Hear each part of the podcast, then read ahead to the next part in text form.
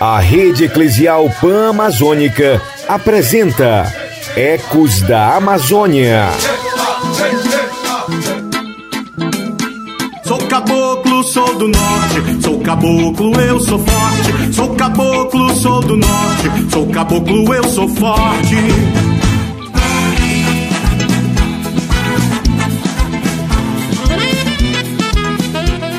Do norte caboclo e ao som do tambor de dança laciai que já aprumamos a nossa canoa por aqui para mais um episódio do Ecos da Amazônia. Se você gosta de desfrutar as belezas da Amazônia, saborear os deliciosos frutos da região e gosta de conhecer histórias de pessoas que não temem a luta, que são gente como a gente, então estás no lugar certo. Eu nasci pros lados de cá, pra cantar com a alegria de Altea, Belém do Pará.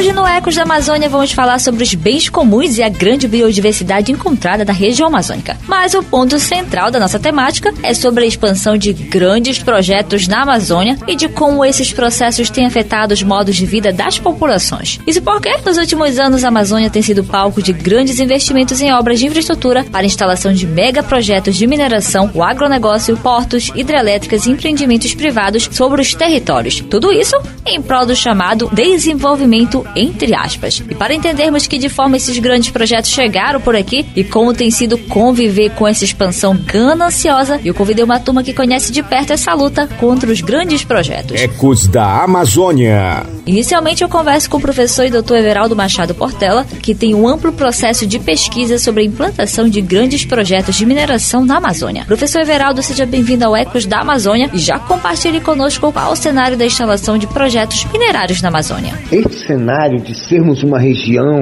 é, rica em potencial mineral, que está sendo muito percebido por nós agora e que desperta os interesses de muitos empreendedores e até mesmo de empresas estrangeiras, ele é um cenário desafiador e preocupante para as populações tradicionais da região, para as populações indígenas, para as populações quilombolas, para as populações ribeirinhas, porque o minério se localiza exatamente nessas áreas, é, sobretudo nas áreas mais sensíveis dos territórios. Se localiza quase sempre nas áreas de platô, nas áreas montanhosas, que são fundamentais para o equilíbrio do fluxo de água na nossa região. Os nossos igarapés, as nossas nascentes dependem diretamente do que acontece nas regiões montanhosas, nas áreas mais altas da nossa região, porque essas regiões de montanha, elas funcionam como áreas de recarga do nosso aquífero e, portanto, as nossas nascentes, os nossos igarapés dependem da reserva de água acumulada nessas essas áreas. Na hora que você começa a afetar essas áreas, você altera totalmente este equilíbrio milenar que alimenta os igarapés e a riqueza dos rios na região. Então, isso traz consequências diretas em desfavor da economia, das formas de subsistência das nossas populações tradicionais. E como seria a implantação de projetos que realmente pensem na autonomia e manutenção dos povos da Amazônia?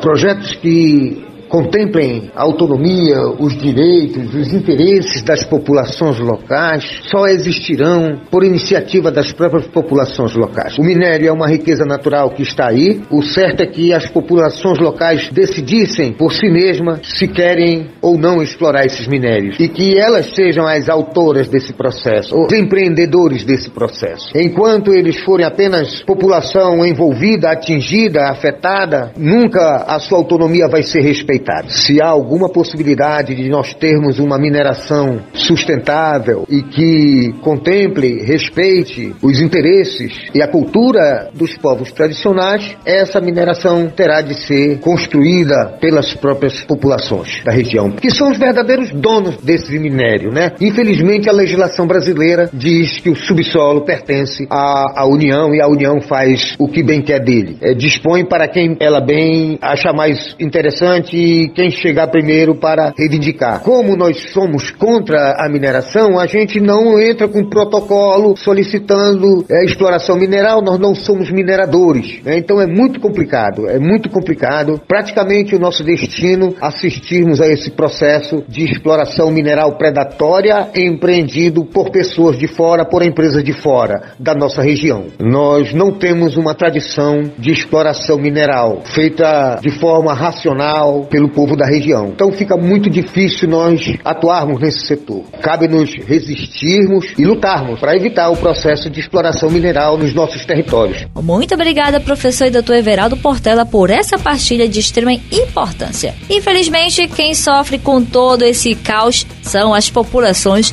que estão próximas a esses grandes empreendimentos. Posso sair daqui pra me organizar. Posso sair daqui pra desorganizar. Posso sair daqui pra me organizar. Posso sair daqui pra desorganizar. Da lama ao caos, do caos à lama. Um homem roubado nunca se engana. Da lama ao caos, do caos à lama. Um homem roubado nunca se engana.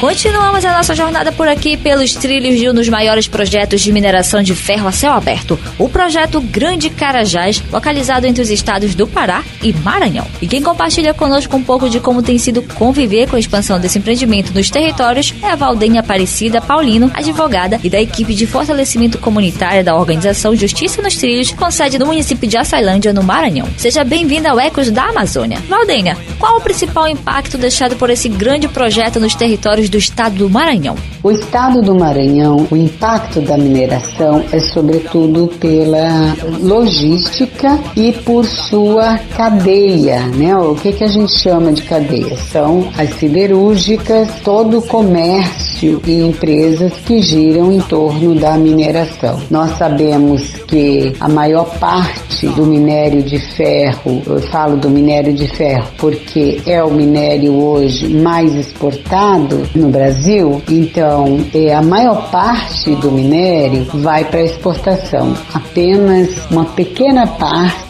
cerca de 7% é que fica no Brasil. E parte desse percentual que fica, ele também é aproveitado pelas siderúrgicas no estado do Maranhão. Aqui no da Tailândia nós temos a Aço Verde Brasil, né? ou seja, que apesar de ter o nome de verde, essa é uma siderúrgica que respeita muito pouco o meio ambiente. Ela incorporou inclusive a siderúrgica Gusa Nordeste Nordeste e que é da região de Piquiá, que é aqui no município de Açailândia, e justamente por conta do impacto da poluição oriunda dessas siderúrgicas é que 312 famílias terão que ser deslocadas, ou seja, um deslocamento forçado. E como tem sido o processo de enfrentamento para garantir os direitos das famílias, levando em consideração que em alguns municípios um dos impactos é o corte pela estrada de ferro que impede impede a passagem de moradores para suas casas e plantações. Nos outros municípios, o impacto é o corte mesmo pela estrada de ferro, que impede que os moradores transitem entre suas casas e seus lugares de plantação. Não há passagens seguras, poucas passagens seguras que existem ao longo da estrada de ferro foi a custo de muita luta, de muita mobilização social e ações judiciais promovidas pelo Ministério Público Federal, pela Justiça nos Trilhos né, e com apoio das pastorais sociais da Igreja Católica. Então, os impactos,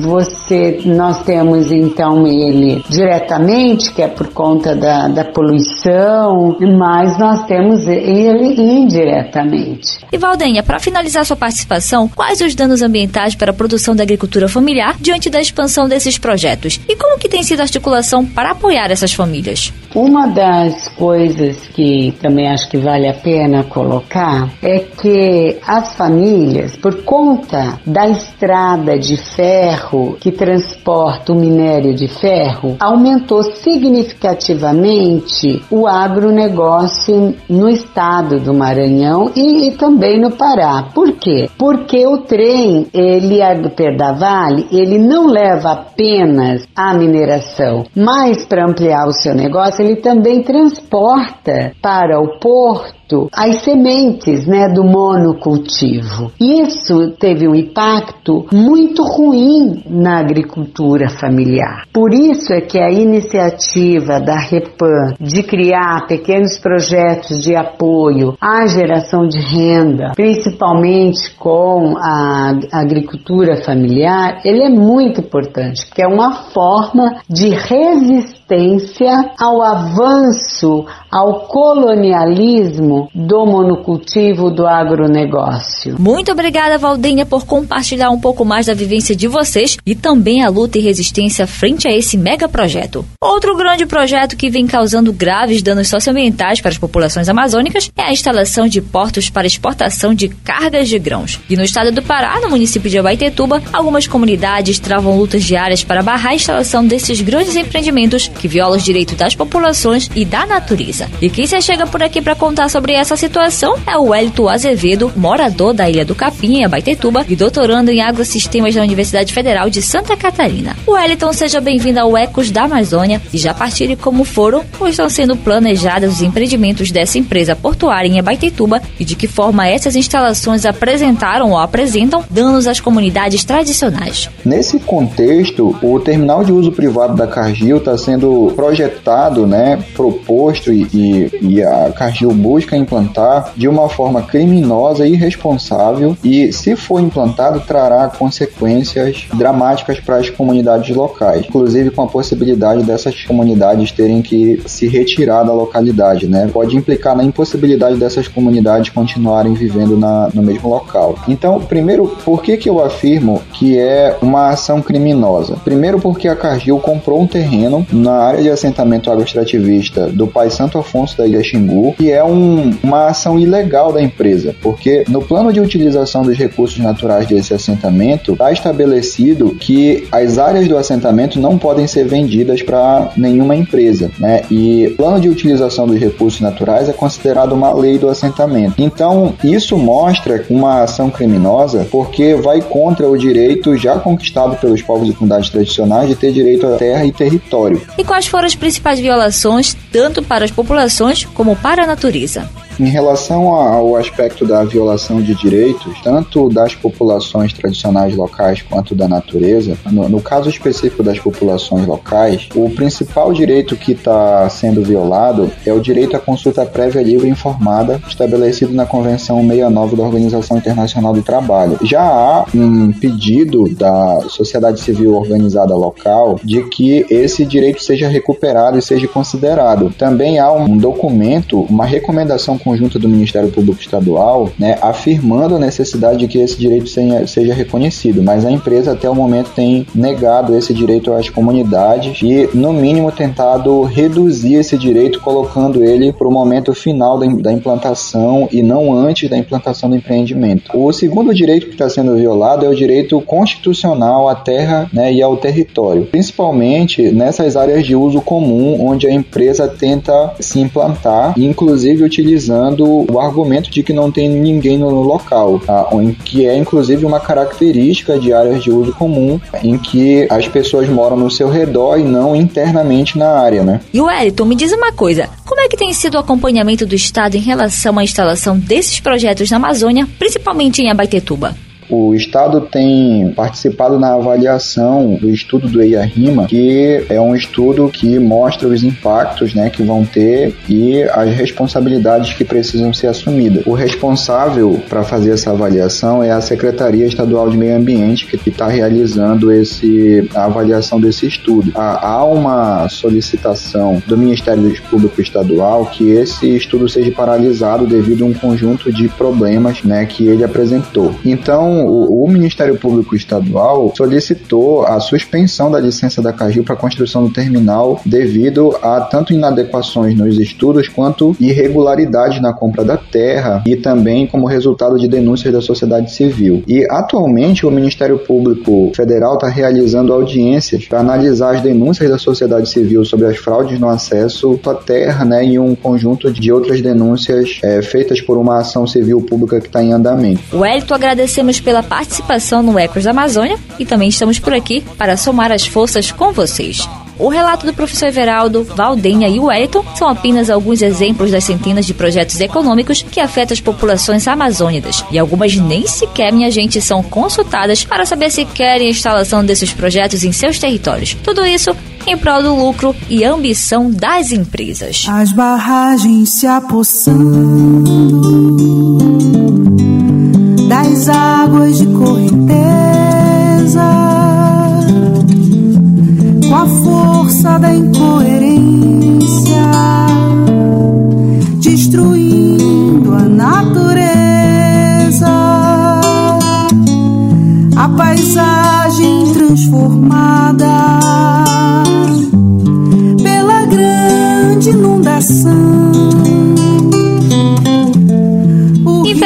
Infelizmente, não há como compensar a interrupção de um rio, os crimes ambientais, os conflitos agrários e o não reconhecimento dos direitos das populações indígenas, comunidades tradicionais, ribeirinhos, quilombolas. Mais lamentável ainda é saber que a maioria desses projetos recebem aval de políticos e governos que deveriam priorizar os comunitários. Porém, nós seguimos por aqui no Ecos da Amazônia com a missão de informar e alertar a todos sobre essas ameaças e ainda comunicar que as populações estão se movimentando e se articulando. O nosso episódio de hoje já está ficando por aqui, mas nos encontramos logo mais em mais um Ecos da Amazônia. Até logo! Não bastassem motosserras e tratores madeireiros, a hostilidade velada de algozes garimpeiros, a tragédia que ameaça o tapajós caudaloso é lega ao povo ameríndio um futuro doloroso. Sauré Maibu, Sauré Maibu, território sagrado dos Munduruku. Sauré Maibu, Sauré Maibu, território sagrado dos Munduruku.